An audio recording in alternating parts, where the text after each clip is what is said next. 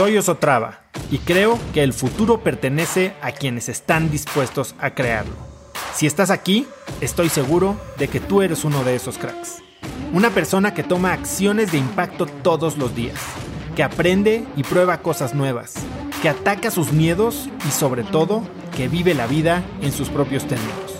En episodios cortos te presento una serie de preguntas, conversaciones e ideas que te ayudarán a conocer lo que te mueve, ser mejor en lo que haces y vivir una vida más grande. La verdad es que eh, sí, es algo que hago ya bastante sistemáticamente porque, a ver, es difícil, ¿no? Eh, estar leyendo tantas cosas y después saber de dónde fue y cuándo usarlo. Entonces yo lo que he desarrollado es una manera de archivar eh, las cosas que me interesan para consulta posterior.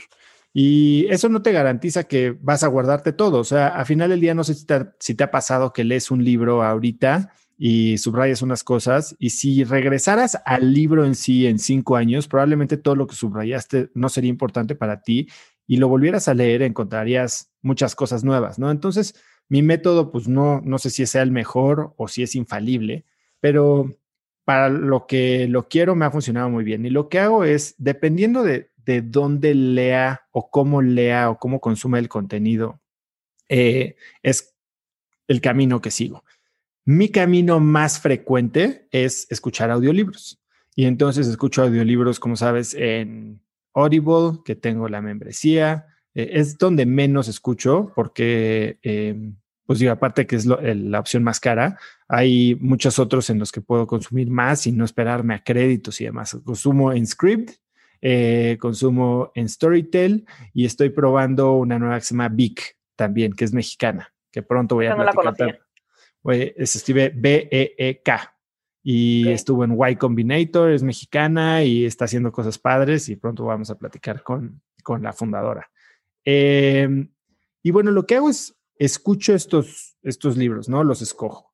Eh, los empiezo a oír normalmente más rápido de lo normal, a veces 1.5, 1.7, 2x de velocidad. Y lo que hago es que siempre tengo un en Notion, que es una aplicación eh, gratuita que puedes usar como para tomar notas. Antes usaba Evernote o mi blog de notas en el iPhone, pero Notion me está funcionando bien porque es bastante más flexible, puedes compartir y puedes buscar de una manera muy fácil. Entonces, ahí voy, abro la, eh, eh, tengo una sección en la que pongo book notes o notas de libros y demás, o de repente tengo otra de podcast notes, o de repente tengo otra sección de eh, ejercicios eh, de reflexión que me gustan, otra de frases que voy capturando y que me gustaría ponderar un poquito más. Entonces, dependiendo de, de la sección, pero normalmente, por ejemplo, abro la de notas de libros. Hago el título del libro, el autor, y entonces ahí, básicamente, si escucho algo, eh, en vez de ponerle, que mucha gente hace, pone como, como pins o como dobla la página en la aplicación o pone como un clip de audio, yo nunca he encontrado muy práctico regresar a esos clips de audio en audiolibros. Entonces lo que hago es pongo pausa y escribo.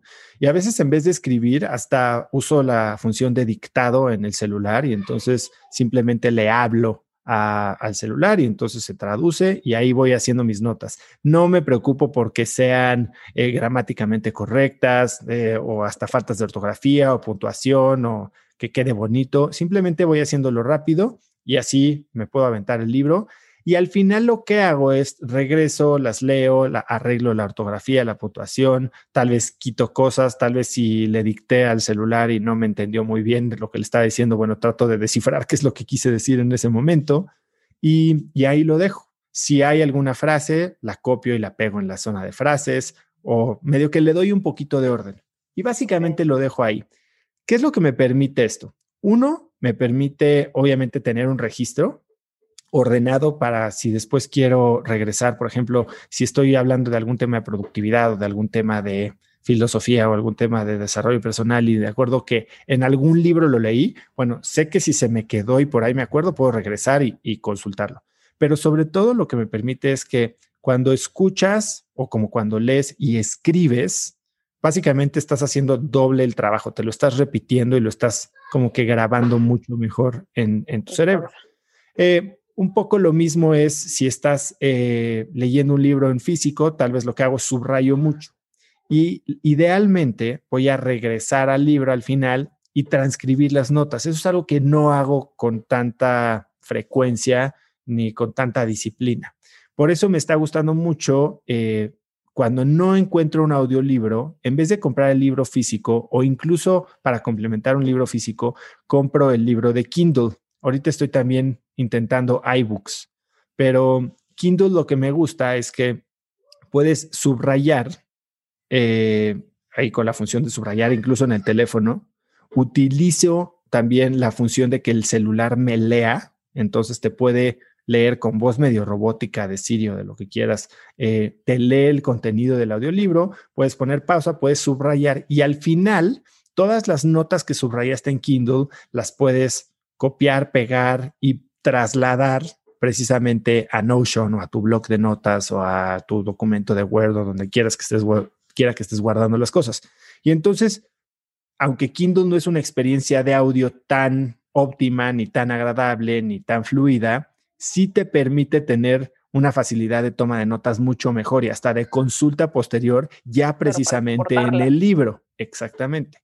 Lo que hago para exportar, que todavía no he encontrado muy bien cómo se hace eh, en el celular, lo hago desde el Kindle Web Reader, eh, que es abres Kindle en, en, web y entonces ahí sí te permite copiar y pegar, porque me parece que cuando tratas de copiar y pegar desde la aplicación de Kindle del celular no es tan fácil.